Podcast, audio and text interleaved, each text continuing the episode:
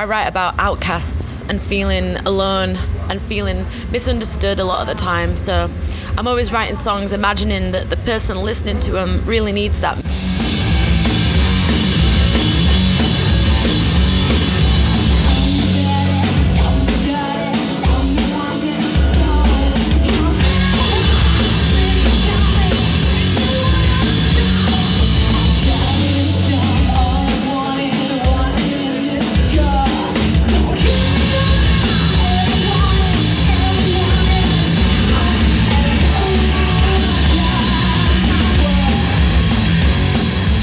Hallo und herzlich willkommen zu einer neuen Ausgabe von Radio Brennt unterwegs. Ich bin Alex und bei mir ist der Misha. Und wir sind heute Abend im Molotov and I'm switching to English now because we have international guests. Um, please welcome Hans of Gretel. Hi. Hello. Hello. Let's start with uh, you introducing yourself. Uh, Who are you and what you're doing in the band, maybe? I'm Lauren and I'm the singer and the guitar player and the songwriter of the band. I'm Sean and I play guitar. I'm Becky, I'm the bass player. Uh, I'm Sam and ich habe einen kleinen Penis. That- That's not a good answer to this question, but uh, if, if this is if this is the mo- most noticeable uh, thing about you, He's been learning German. You haven't seen the stage show yet. so yeah, how do you prepare for a show actually? Um, usually lots of food just for the energy, and then mm, I well I have shots of whiskey, some whiskey. What about you, Sean? Um, I kind of work like an alcoholic hummingbird. So I need a lot of alcohol to keep myself at an energy level. So, yeah. Uh, I feel like I don't do anything and then I get onto stage realizing that I haven't warmed up, I haven't done any stretches, and then I regret my life choices. That's how I prepare. Uh, nicotine, alcohol, and Red Bull.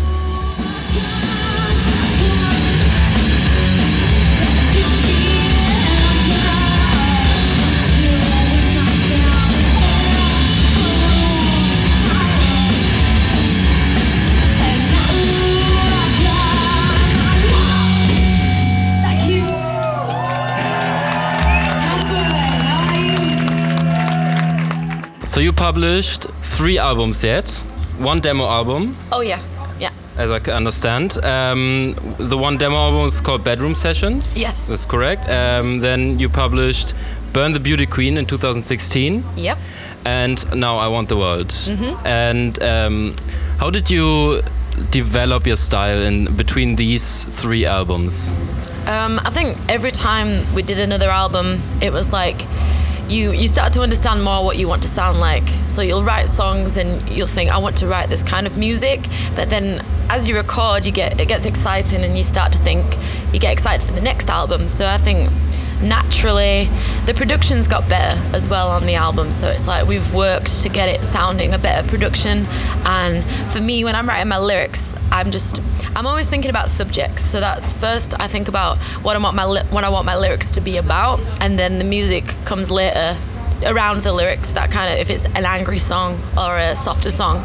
Yeah. So uh, you are in charge of uh, the lyrics. yeah Uh, how is the the process in general of creating a song? Is everyone uh, in charge for his own instrument, or is like everything? Is everyone doing everything? Um, usually I'll write the songs so if I'll write on the acoustic guitar and then I'll write my lyrics and then we build it up together so it'll start it'll start like quite small as an, as ideas and stuff and then we all work together to add all the special bits. Is there like a special message that is included in I don't know most of the songs, or eh, e- maybe every song? Yeah, I think a lot of the time I write about outcasts and feeling alone and feeling misunderstood a lot of the time. So I'm always writing songs imagining that the person listening to them really needs that message. So I imagine that they're on their own, they're feeling like a bit lost in this world, and then they, they hear those lyrics and it feels like they have a friend when they listen to my lyrics. And I like singing about things that are important to me like that.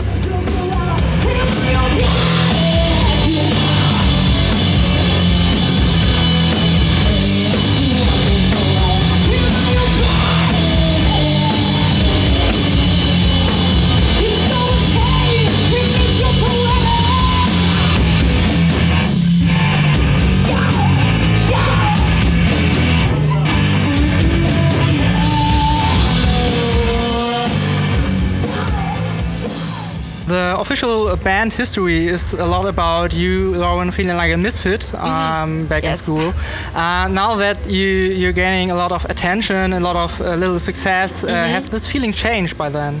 No, I think I guess the more success you have, the sometimes lonelier it kind of gets because a lot of the time you don't know who your real friends are, and sometimes when I'm surrounded by a lot of people, it makes me feel like I want to run away a little bit as well. Okay. And I think because I, I've just got used to my life just being quite a loner and doing things alone, so when I get popular, it feels really weird. It's Okay. just a strange feeling.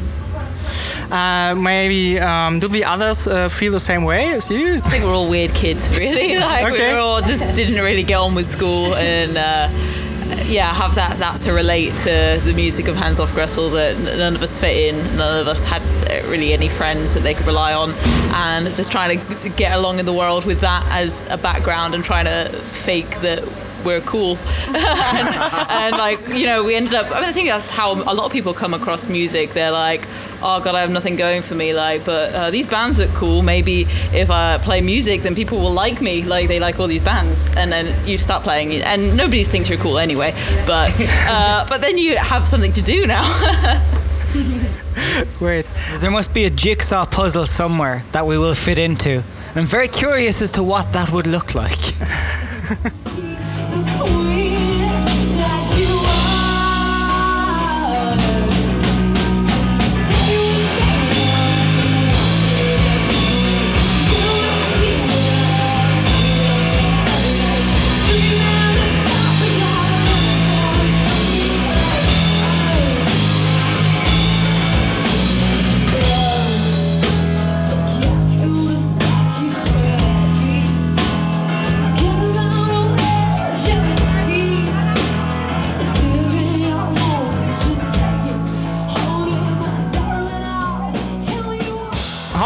Guys uh, meet initially? Uh, we've had we've had a few members come and go, and I think it originally started of I was on my own, so I, I was a solo singer, and then I didn't really enjoy doing that, and I decided I wanted a band. I wanted to feel part of like a team, all working for the same thing. Um, and we had a few members, but then Sam joined last minute. It was like a last minute thing, and he joined on bass. And he's played all the instruments. He's done the guitar, bass, and everything. But this time we had no bass player, and he filled in. How, how long did it take you to to learn the bass lines? Um, well, I started out as, as a guitar player, so I think by default, every like kind of half decent guitar player is usually a pretty bad bass player. So I just like I, I got I got I kind of just made ends meet with the bass to help these guys out, and then um, the drummer ended up leaving at the time, and I played drums as well in, in an old punk band. So then I jumped on the drums to help finish the songs that we'd had together for the studio. Um, and then I decided to stay on drums after that because everyone said that I should be the drummer because they liked the way I played drums. So I said, okay, was, uh, I'm all for, dem- for democracy, so I'll be the drummer. Even though I don't like being the drummer. So, as I understand, you're part of the Riot Grrrl movement, and this year you you published an open letter to I think you two together, right? Oh yeah, the one I Uh, wrote. Yeah. To the men that come to your show. Maybe you can explain a little bit about that. Yeah, um, I, I wrote it one morning, and it, we'd been on on the UK tour, and I decided to just write my, my feelings about how I felt. Uh, what I think it's just we'd been playing a lot of shows, and like back to back, it, it gets tiring, and then there's certain things that start to crop up a lot of the time, and we would have people coming to our gigs, like men coming to our gigs that would be just inappropriate. That's the way they kind of were with me and Becky. Like some men wanting to pick us up and hold us in their arms, and like it starts with like small things, like small annoying things, and and then you just say like, oh, you know, it's just annoying. I don't want to say anything about it because it's not that bad. But then we started getting some messages from some of our fans, and they were also saying that there would there'd been guys at the gigs that had been inappropriate with them and touching them, and I thought like. As a singer, the person on the stage, I don't know how to really address this. Like, I- do I say it on the stage? So I thought, I'm just gonna write it on Facebook, and then it got loads of people engaged with it and people sharing their experiences. And I think a lot of girls in bands go through it, but not not not everyone wants to talk about it. That's what I was about to say. I think Yeah. there's a lot of women that uh, Yeah. experience this in bands, and I think um, I personally think that not enough women that experience that are talking about it. Yeah. You know, Yeah. uh, th- that's that was just a statement from me. so Yeah, yeah, I think. I think I, I enjoy that that you guys did that. You just don't get it. You just don't have it.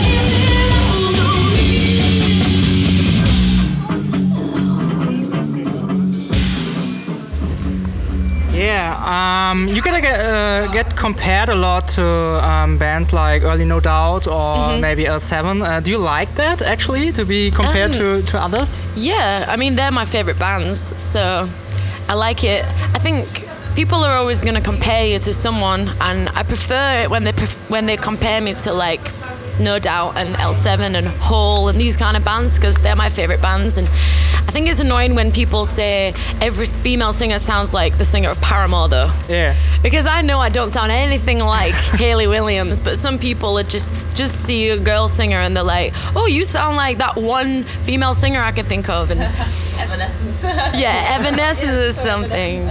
But yeah, I love those bands, so it's it's cool. Cool. So you've been touring around uh, in Europe now. I understand for your for your second time.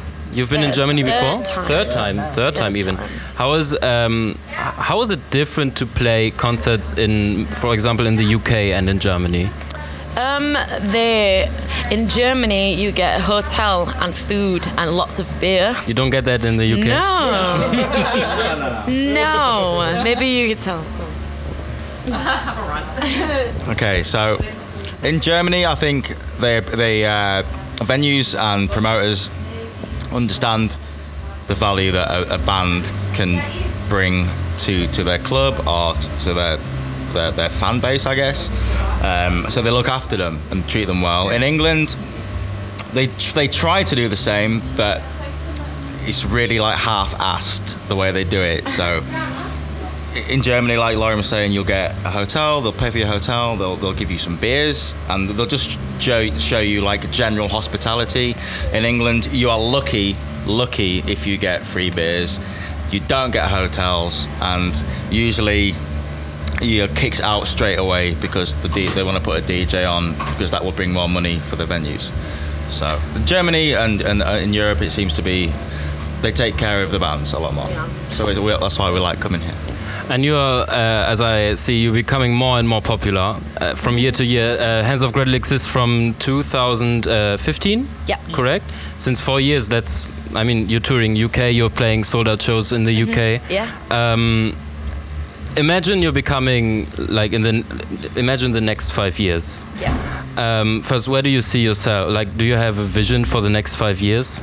Um, I think getting on some more festivals, like some bigger slots, main stage slots, and we really want to go to America as well. That would be good. More touring, different countries. We want to try meeting more fans because we've got a lot of fans in Brazil and places that are like so far away. But I think, yeah, I think I would like to go on a plane one time. Go on a plane instead of driving because we drove to Germany. oh and that's so long. It takes so long. Yeah, but is there like a? I mean, in for this show especially, we have some uh, some smaller bands, some local Hamburg bands, and some of them even say um, they don't want to be too famous to Yeah. like to keep it real, maybe. uh, and some of them, of course, some of them say, yeah, we want to play like together with all the biggest bands Yeah. that exist, play Uh-huh. the biggest stadiums, the biggest festivals, whatever, headline. Yeah. Um, how is that for you? Um, I've, well, since I was little, I've always wanted to be famous. Like, I always just dreamt big. I've always, and I think it's sometimes a curse because you dream big, and it's like there's always a panic, like a bit of doubt, and you always think, oh, how how will I live if if you dream so big and you aim for so much? How will you live if it doesn't if it doesn't work? So I think I'm just. I mean, we're all the same. We're all just aiming for the best we can possibly get. I think. Okay, but um, Lauren, you still uh, keep doing a lot of things yourself, like album artworks and Yeah. something, and videos and stuff. Yeah. Um, why are you doing that? You could uh, well, maybe hire somebody. Um, I think I would hire someone if I could find someone that I liked. Okay. like we've, I do it all myself, and it takes a long time. But when I, whenever I've worked with someone else, it's just it's so hard to find someone that clicks. And so far, I've not found anybody that's been on the same level with design. They've always got like a different idea, and like what they do is not really what I want it to look like. So then I end up thinking, I could have just done it myself because you've been emailing for like two weeks about something, and you think I could have drawn, I could have drawn that in an hour. Is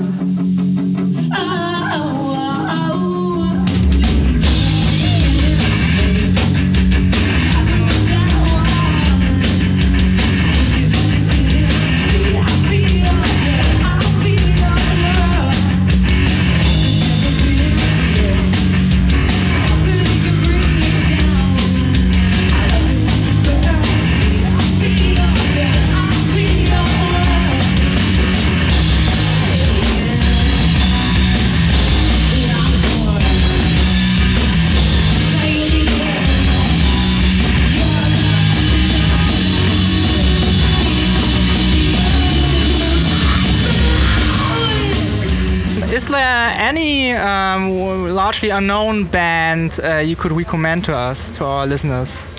Um, I really like Nova Twins. Yeah, yeah. Go for Nova Twins. Okay. Yeah, Nova Twins. Do you have any, Sam? Um,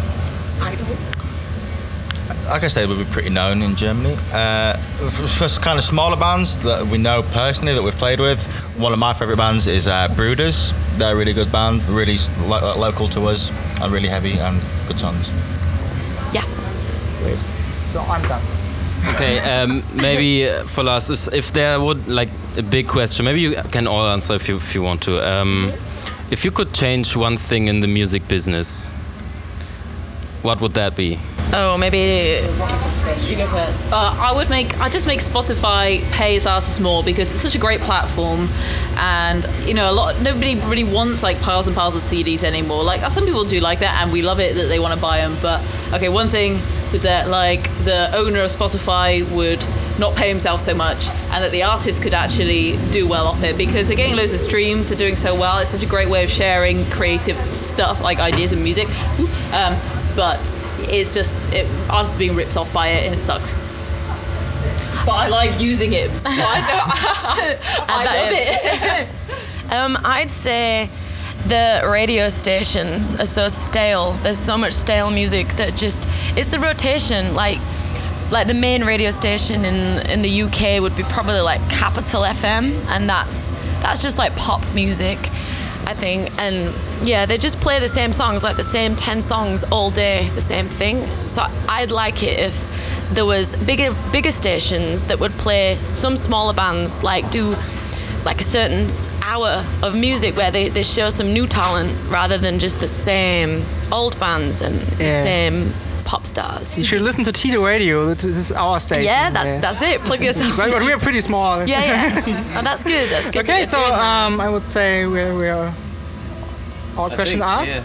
Yeah, then thank you. oh, thank you very much. We're looking for forward to your having show. Yes. Yeah.